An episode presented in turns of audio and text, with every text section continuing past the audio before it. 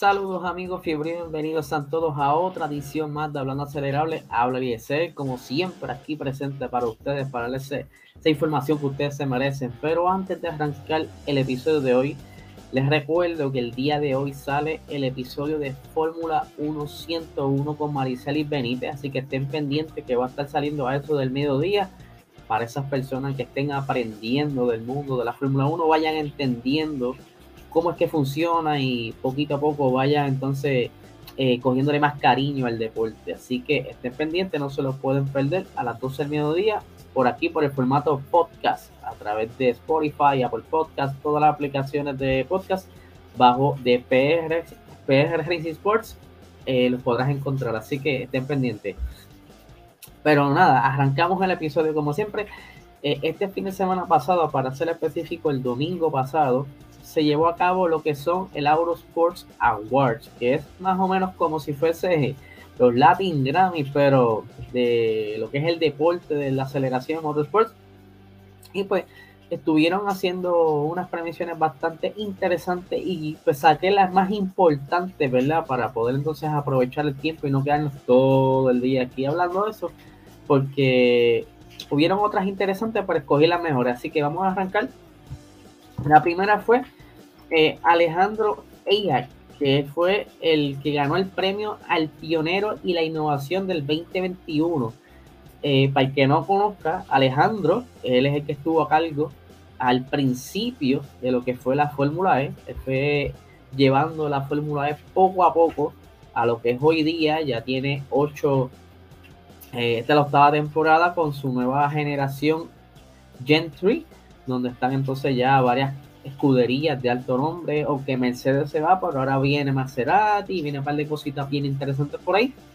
Eh, aunque no todo el mundo lo acepta, ¿verdad? Lo que es la Fórmula E, porque ustedes saben, es eléctrico.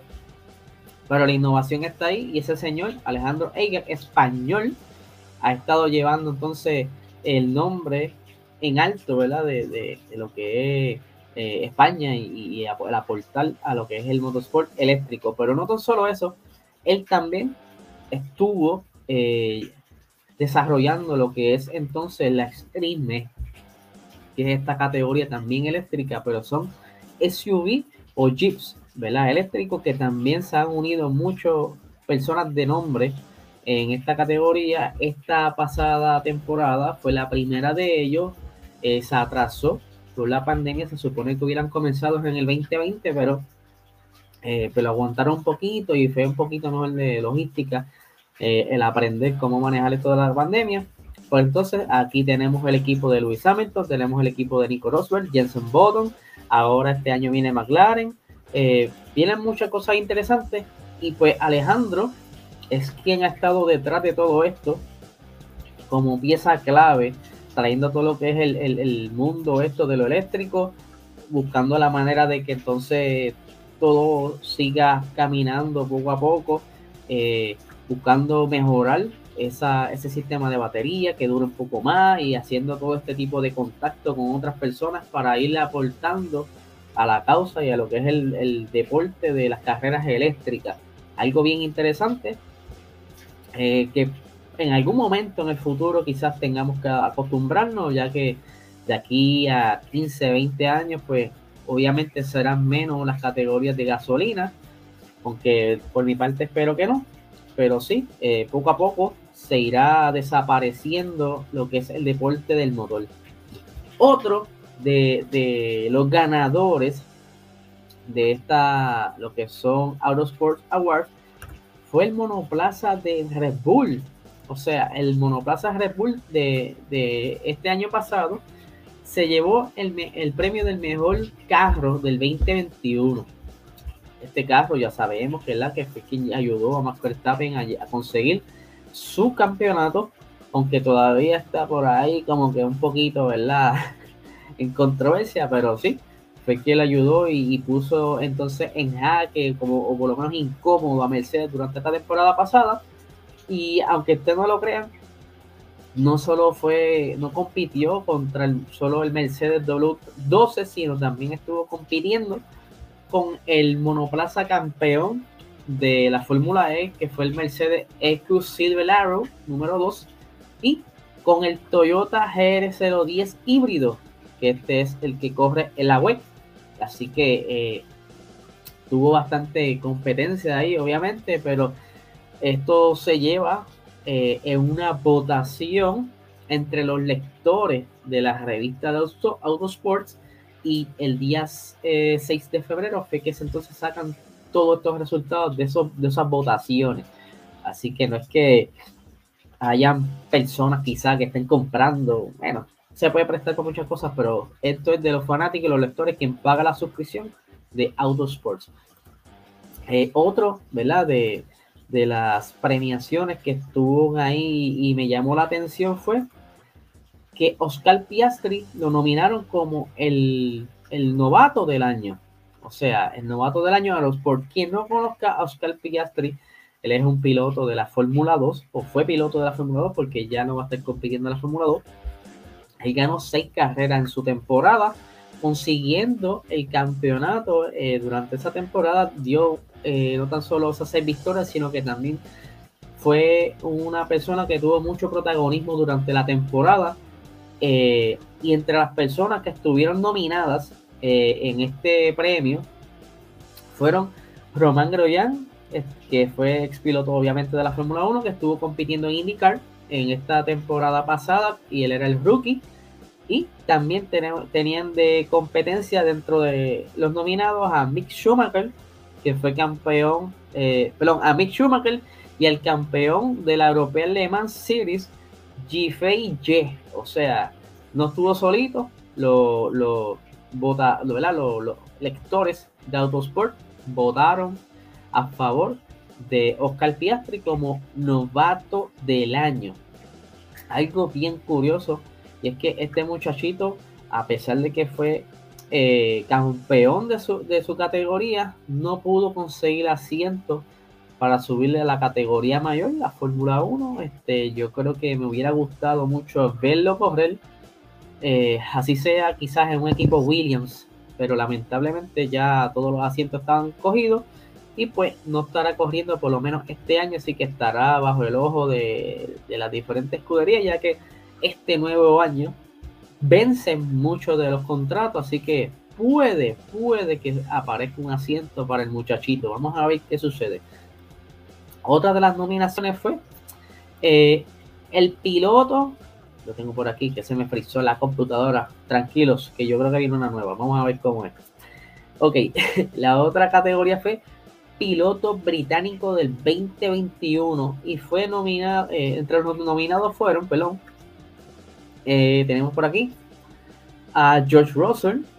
Tenemos por aquí también al ganador del Mundial de Resistencia, eh, Mike Conway. Y el ganador de la Fórmula E, Jake Dennis. Y eh, el otro que estuvo nominado fue Lando Norris.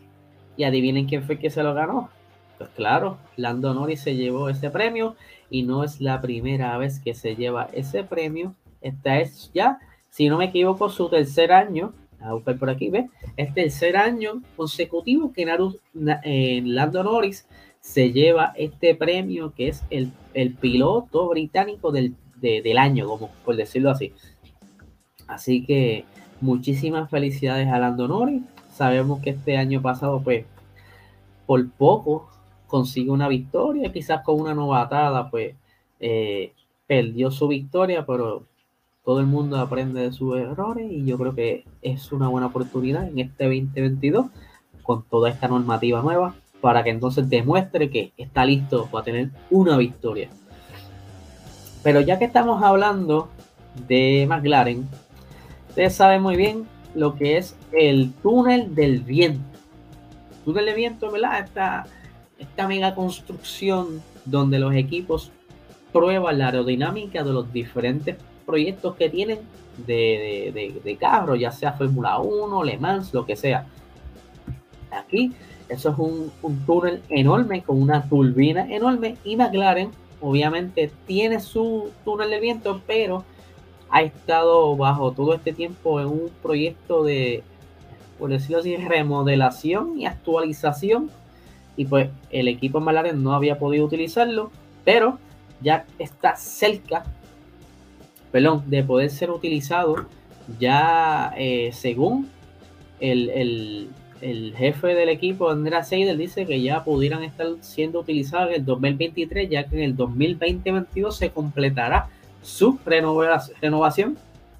Esto obviamente aporta a, que eh, el desarrollo de esos futuros monoplazas estén siendo desarrollados bajo, su propio techo y ayuda económicamente a, que se dé, eh, tengan las herramientas, por decirlo así, en casa y puedan jugar, no estar alquilando quizás un túnel de viento a, cualquier otra persona en Europa, ya ellos tienen su propio túnel de viento, lo que los ayudará en un futuro a desarrollarse monoplaza y por aquí, ¿verdad? Para, para que entiendan un poco más perdón, tengo las expresiones del señor Andrea Seido que nos dice lo siguiente.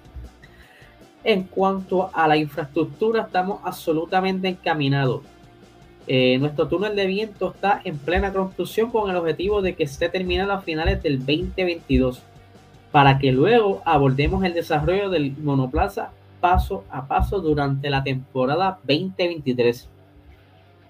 Obviamente, eh, en el 2023 no van a, estar quizá utilizando eh, a tiempo completo, ¿verdad? Porque estaría básicamente brand new y estarían haciendo esos últimos toques.